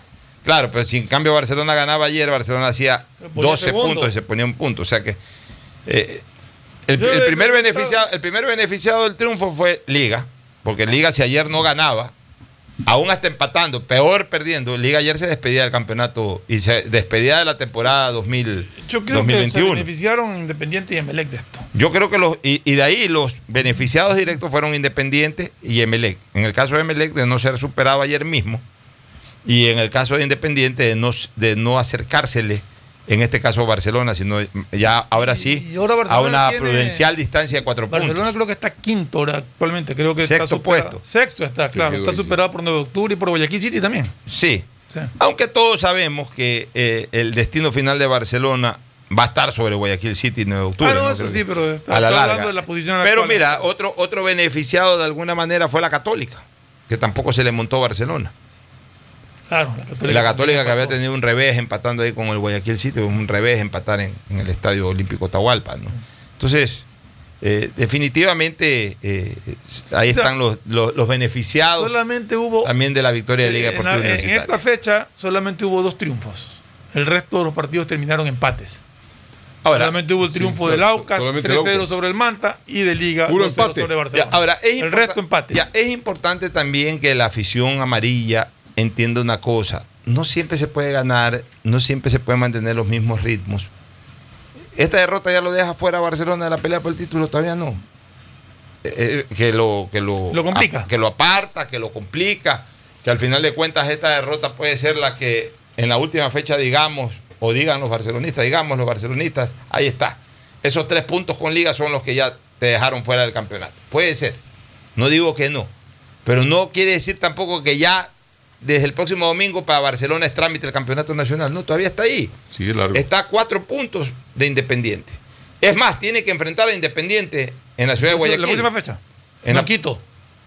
¿En Guayaquil? No, no, no. A ver, la- el partido La de próxima Barcelona- fecha en Quito. Le toca en Quito, Independiente. sí, claro. allá Le en toca San Quito. Independiente. Bueno, y para Emelec facilísimo con Olmedo. Ya, pero es, a ver, pero es propicia la ocasión pues, para Barcelona. Así como perdió tres puntos contra Liga, donde Barcelona sea capaz de ganarle Independiente en Quito, por ejemplo, y arranchar esos tres puntos, compensa. Y nuevamente se acerca. Ahora, si ya con los equipos fuertes pierdes todos tus partidos, ahí sí ya no aspires a ganar una, una etapa. O sea, si ya perdió con Liga, pues si no es capaz de ganar Independiente y no es capaz de ganarle Melec, eh, no te va a alcanzar solamente ganándole por ahí al City o a 9 de octubre. O sea, si quieres ser campeón, ahora es cuando necesitas jugarte tus últimas cartas. ¿Y cuáles son esas últimas cartas del Barcelona? Ganar el clásico en su momento y ganar a Independiente, ambos de visitante, al uno en el campo, el más adelante y ahora a este en el, en el, en el, en el Estadio Banco Guayaquil, que es el estadio de Independiente. Por eso digo, todavía no está Barcelona descartado. Pero que esto lo frena, lo frena. Si es que pierde con Independiente, queda más frenado todavía, porque ya son tres partidos al hilo que perdería en Campeonato Nacional. Y un equipo que pretende ganar una etapa tan corta como son estas etapas, apenas de 15 partidos, en el fondo son etapas cortas, perder tres de 15 partidos es perder enseguidilla el 20%. No, y ya Independiente le el sacaría- 20% de los juegos. Independiente le sacaría 7 puntos de ventaja. Y ya le sacarías 7 puntos. Ahí sí ya yo te diría. Si Barcelona pierde con Independiente, ahí sí yo mismo te digo, sabes que es muy Se acabó, difícil. claro, no, ya no. Porque además Independiente sigue embalado. ¿Cómo quedó Independiente en esta fecha? Empató, recién Empató perdió dos puntitos. Con Delfín. Pero en, en Manta. En Manta. Que cuidado, no es un buen resultado para Independiente, porque todo el mundo está yendo a ganar a Manta. Pero bueno, pero Independiente sí tiene un colchón. Independiente sí tiene ahí una reserva de una serie de puntos que ha venido ganando. Había ganado todos los, los ganado primeros todos los 12, los primeros 16, a ver, los primeros 12 eh, puntos. 12 puntos los ganó. Sí. Y ahora ¿Por qué? Eh, claro, pues son cuatro Claro, partidos claro. por 3-12. Los primeros 12 puntos los ganó. Entonces tenía un colchón importante y se podía dar el lujo sin perder, aún con el empate, aunque pudiera pensarse de que de repente Independiente estaba para ganarle al Delfín. Pero bueno, también está jugando No, de el visitante. Delfín hizo muy buen partido. También está jugando de visitante y tampoco puede ganar todos los partidos. O sea, Independiente está bien. Emelec tuvo ese tropiezo con, con 9 de octubre desde el punto de vista de que se supone que Emelec debería ser más que 9 de octubre. Bueno, yo creo que Melé que sacó un buen resultado dadas las circunstancias del partido. Sí, pero a la larga y a la hora de la hora debe ganar. 2 a ese 0, partido. empató. Sí, pero pues, te digo, dadas las circunstancias de un partido que, que lo empieza perdiendo con un penal que no fue penal, pero bajo ningún concepto, y que costó una tarjeta amarilla a Leguizamón, que comenzando el segundo tiempo eh, le significó la. Perdón, es- al término del primer tiempo, después que fue, le sacaron la segunda amarilla, lo expulsaron, Melé jugó todo el 10 segundo tiempo con 10 jugadores. Claro. Ya, pero, Entonces, pero también el jugador si tiene tarjeta amarilla bien sacada o mal sacada, tiene que cuidarse. No, no, no, no estoy diciendo nada.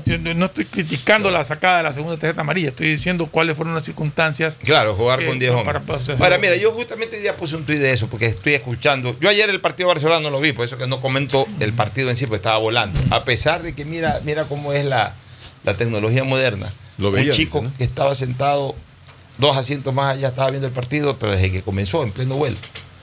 Porque ahora tú contratas internet en, en el avión y te dan buen internet. este, lo contratas, eso sí lo tienes que pagar. Y con las aplicaciones, ese, ese chico entró a tarjeta roja. Sí, tarjeta roja, sí, y, y vio el partido perfecto y se veía nítido. Estaba viendo de reojo. Puse a ver porque de reojo no me voy a poner a ver 90 Pero- minutos. pero Pero, cuando, hizo, cuando hizo el primer gol liga y cu- Sí. cuando hizo los dos goles liga me enteré en el momento. Y hasta medio vi los goles ahí. O sea, el chico estaba viendo el el partido con su comentaba. Y estaba viendo el partido perfectamente. Qué cosa más entretenida. Sabiéndolo, ya no me voy a amargar la vida cuando a veces que uno tiene que viajar eh, y justo a esa hora está jugando alguien. Ya sé cómo resolver el problema. Pero bueno, indistintamente de aquello, he escuchado que, que ayer, que el árbitro que no dio una ley de la ventaja, que por aquí, que Pero por un allá. penal. Mira, yo, yo creo una cosa. ¿Cómo que no dio una ley? de- O que dio una ley de la ventaja o que no la dio. A Pero ver, bueno, a ver, pero a ver, le, a ver. le estaban echando la culpa al A árbitro del primer gol. Diego Vamos a Lara. hacer claro. Vamos a hacer, y te lo voy a explicar cómo fue Cuéntame para que tú decidas.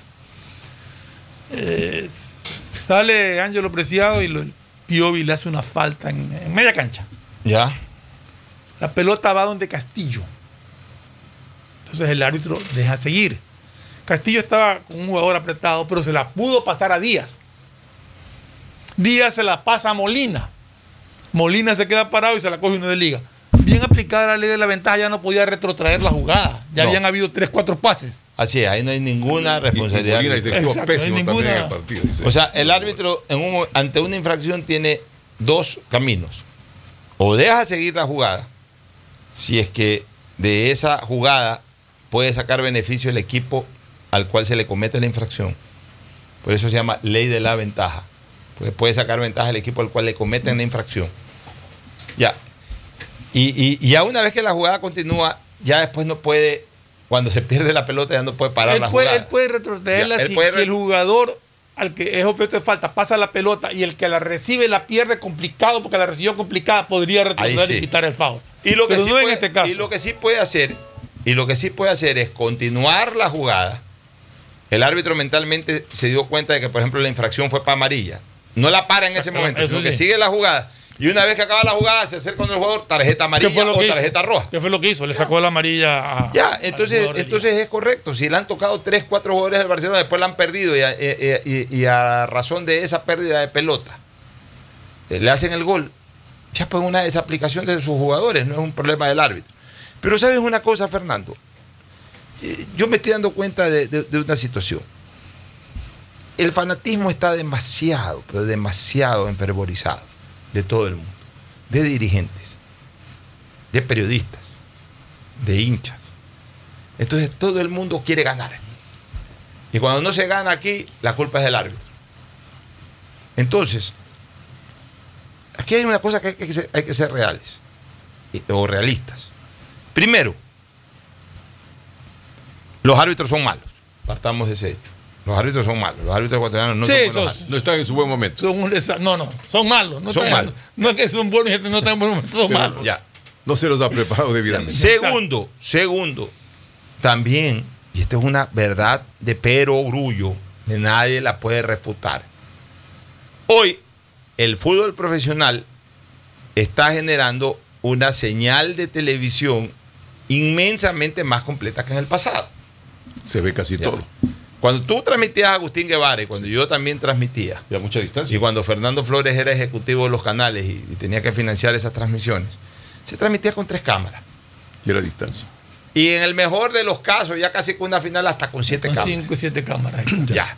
Ahora se transmite el partido cualquiera del grupo A, se transmite con 8 o 10 cámaras. Tienes primer plano inmediatamente. Primeros planos, reprise, todo. Es slow motion. la- entonces es evidente, o sea, no es que ahora se equivocan más que antes, lo que pasa es que antes las, antes las eh, eh, infracciones o las decisiones del árbitro no eran tan evidentes, o sea, mejor dicho, las jugadas no eran tan evidentes como ahora y por ende la decisión arbitral no entraba en tanta polémica como Pero ahora. Yo, yo- pero a ver, yo te doy la razón, en parte.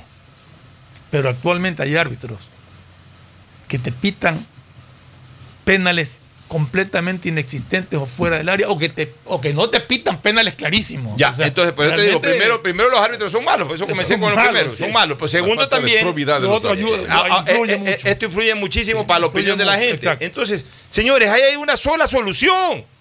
Así como la mayor cantidad de cámaras te evidencian más los errores, que también la misma tecnología te ayuda a solucionar esos errores a través del VAR como ya existe. Pero ya aquí en la Liga Pro debe de existir en todos los partidos, ya no cuando un equipo lo pida. Ya debe de ser obligación, ya no esta temporada, pero la próxima temporada los estadios tienen que estar habilitados para VAR. Estadio de, fútbol profesional de primera A que no tenga, no, no tenga como instalarse ahí un bar, no, no se juega ahí, punto. Ah, que el estadio Muchurruna tiene graderías para 1500 personas, pero no tiene para bar. No se juega en ese estadio. Salta chango, salta chango, fuera de ese estadio. Se acabó el cuento. Se juega en los estadios donde se puede instalar bar y que se juegue bar todos los partidos. En Uruguay hay bar en todos los partidos. Yo- ayer estaba viendo precisamente un resumen del fútbol. Y preparar a los árbitros que van a manejar el bar, porque esa es otra que ya, pero, pero ya también. Vos te digo, prepararlos. Sí, prepararlos, pero ya, pues lo- los Pero- árbitros. pero los es evidente ya una que ahí vez está el Una trabajo vez que hay el bar, ya si nos ponemos a Sí. discutir con el bar, ya también hay fanatismo. No, pues digo, preparar a los árbitros del bar, porque Ya, pero el VAR ya tiene que instalarse definitivamente, ya tiene que llegar para no irse más del fútbol ecuatoriano. No puede ser, es- no puede ser esto de, o en su defecto, Fernando, si no quieren poner el VAR, pongan cinco árbitros. Sí, pues pongan cinco árbitros. Es que al árbitro central hay que ayudarlo, pues también. de acuerdo, hay que ayudarlo. Y muchas veces los líneas no lo ayudan. Y muchas veces los líneas no lo ayudan o ya no alcanza tampoco para los líneas. Entonces pongamos dos árbitros más, o pongamos dos árbitros más por partido, pongamos VAR. Pero algo hay que hacer, pues. O sea, ya lo que sí está demostrado es que si seguimos con lo de los tres árbitros, el fútbol ecuatoriano muere. Con tanta discusión y con tanta polémica. Vámonos a una pausa y retornamos. Bueno. El siguiente es un espacio publicitario apto para todo público.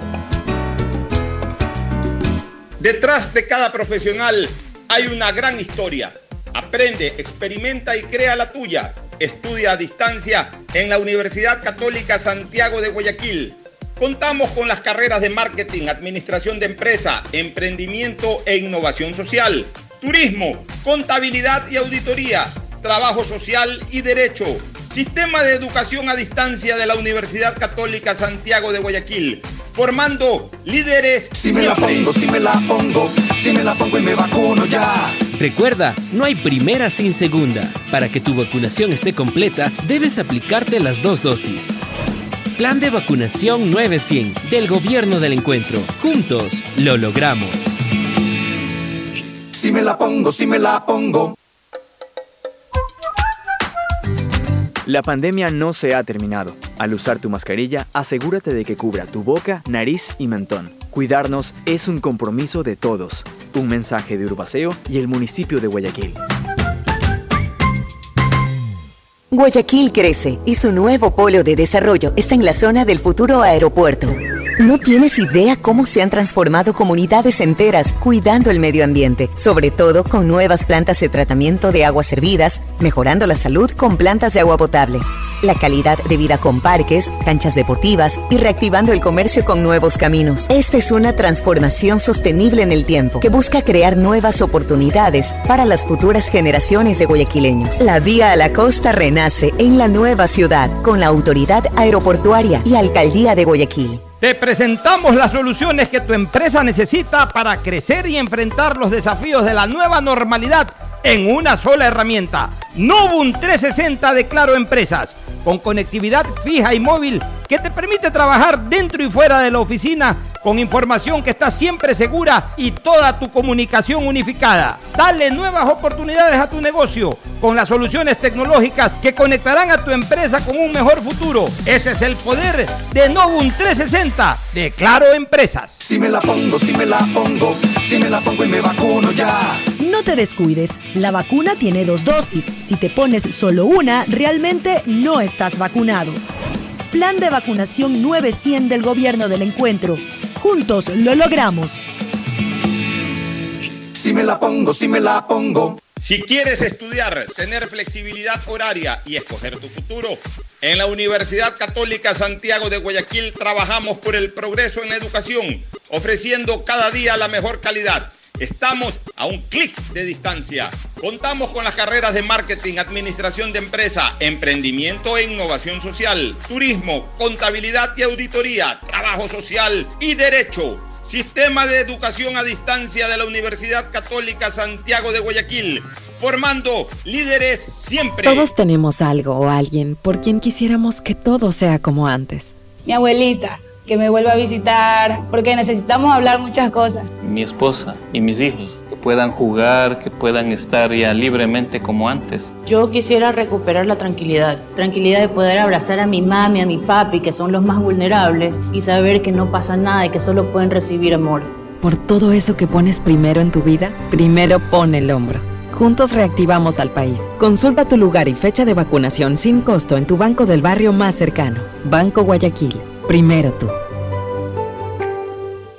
Hay sonidos que es mejor nunca tener que escuchar. Porque cada motor es diferente. Desde hace 104 años, lubricantes Gulf mantiene la más alta tecnología y calidad en línea de aceites para motores a diésel y gasolina. Está hecho con una fórmula especial para dar excelente protección a todo tipo de motores, evitando el desgaste prematuro de pistones, anillos y árbol de levas, ayudando a mantener limpio el motor y libre de depósitos que se forman por las altas o bajas temperaturas. Dele a su motor lo que se merece. Lubricantes Gulf, la más alta tecnología en lubricación. 104 años preservando la vida de su motor. Lubricantes Gulf. Gulf es más lubricante.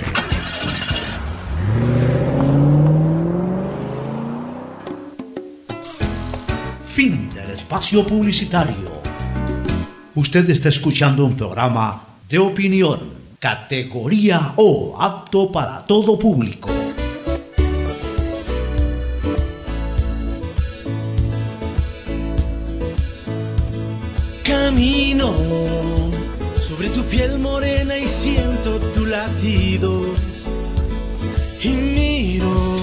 Vuelve, vuelve el boxeo pocho en el estadio Atahualpa, increíblemente Ah, bueno, en el bueno. gimnasio Gira, así que por lo tanto las eh, narices ñatas estarán presentes con ocho peleas. Bueno, lo importante es que haya más actividad aparte del fútbol, que todo esto de los Juegos Olímpicos haya servido para despertar el entusiasmo deportivo en el país.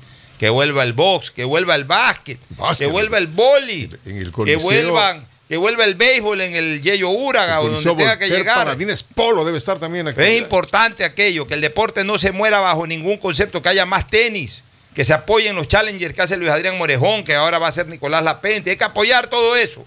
Vamos a una recomendación y luego el cierre. Este programa.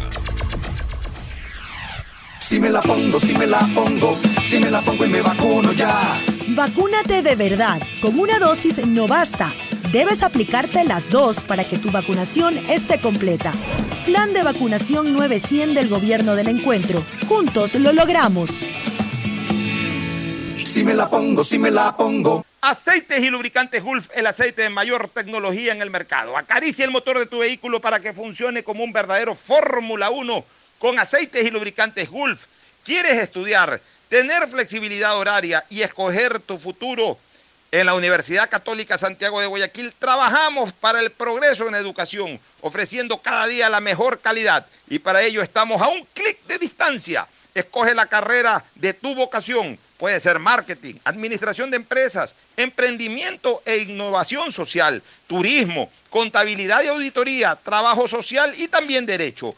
Consulta en nuestra página web mayor información y esquemas de admisión. Universidad Católica Santiago de Guayaquil, formando siempre líderes. Te presentamos las soluciones que tu empresa necesita para crecer y enfrentar los desafíos de la nueva normalidad en una sola herramienta. Novum 360 de Claro Empresas, con conectividad fija y móvil que te permite trabajar dentro y fuera de la oficina con información que está siempre segura y toda tu comunicación unificada. Dale nuevas oportunidades a tu negocio con las soluciones tecnológicas que conectarán a tu empresa con un mejor futuro. Ese es el poder de Novum 360 de Claro Empresas.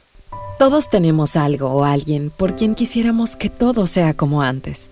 Mi abuelita, que me vuelva a visitar, porque necesitamos hablar muchas cosas. Mi esposa y mis hijos, puedan jugar, que puedan estar ya libremente como antes. Yo quisiera recuperar la tranquilidad, tranquilidad de poder abrazar a mi mami, a mi papi, que son los más vulnerables, y saber que no pasa nada y que solo pueden recibir amor.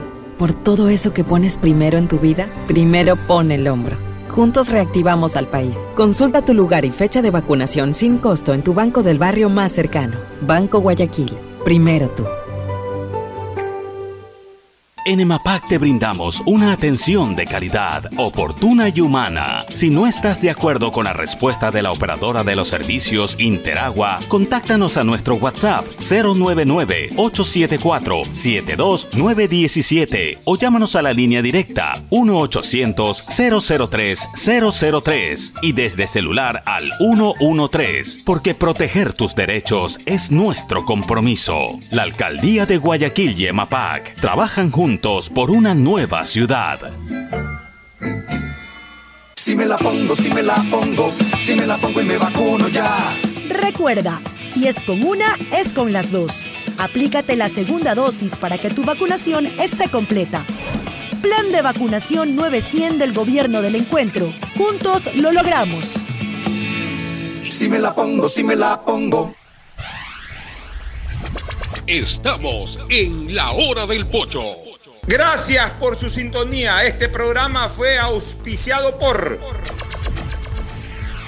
Aceites y Lubricantes Gulf, el aceite de mayor tecnología en el mercado. Universidad Católica Santiago de Guayaquil y su plan de educación a distancia, formando siempre líderes. EMAPAC y el municipio de Guayaquil trabajando juntos por una nueva ciudad en el mejoramiento y aumento de la capacidad de drenaje en Causarina, Vía Daule, Marta Roldós, Guasmo, Tres Bocas, Voluntad de Dios, Amanes, Urdesa, así como en la gran obra de la macroplanta de tratamiento de aguas residuales Las Exclusas. Accede a tu Novum 360 de Claro Empresas que te trae las soluciones que tu empresa necesita para crecer en una sola herramienta. Por todos aquellos a quienes queremos, primero pon el hombro, reactivemos juntos el país. Consulta en tu banco del barrio el lugar y fecha de vacunación más próximo, sin ningún costo. Banco Guayaquil, primero tú. Si me la pongo, si me la pongo, si me la pongo y me vacuno ya. No te descuides, la vacuna tiene dos dosis. Si te pones solo una, realmente no estás vacunado. Plan de vacunación 900 del Gobierno del Encuentro. Juntos lo logramos. Si me la pongo, si me la pongo.